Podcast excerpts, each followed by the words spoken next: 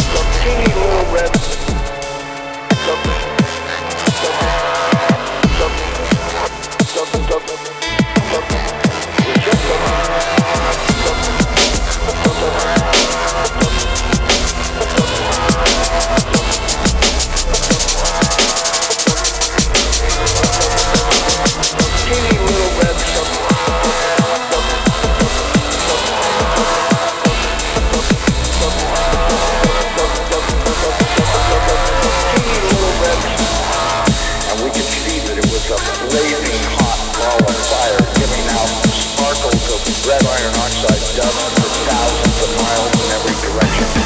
And you could see the plant circulating it. Now, I'll tell you one thing that I really am nervous about. I think this thing's got a planet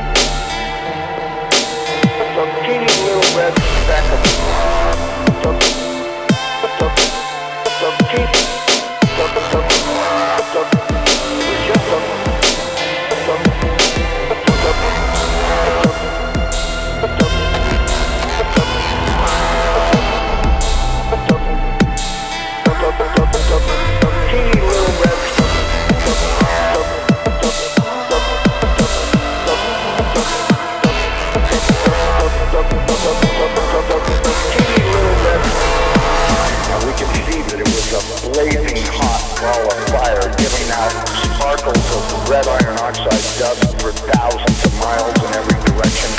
And you could see the plant circulating it. Now, I'll tell you one thing that I've really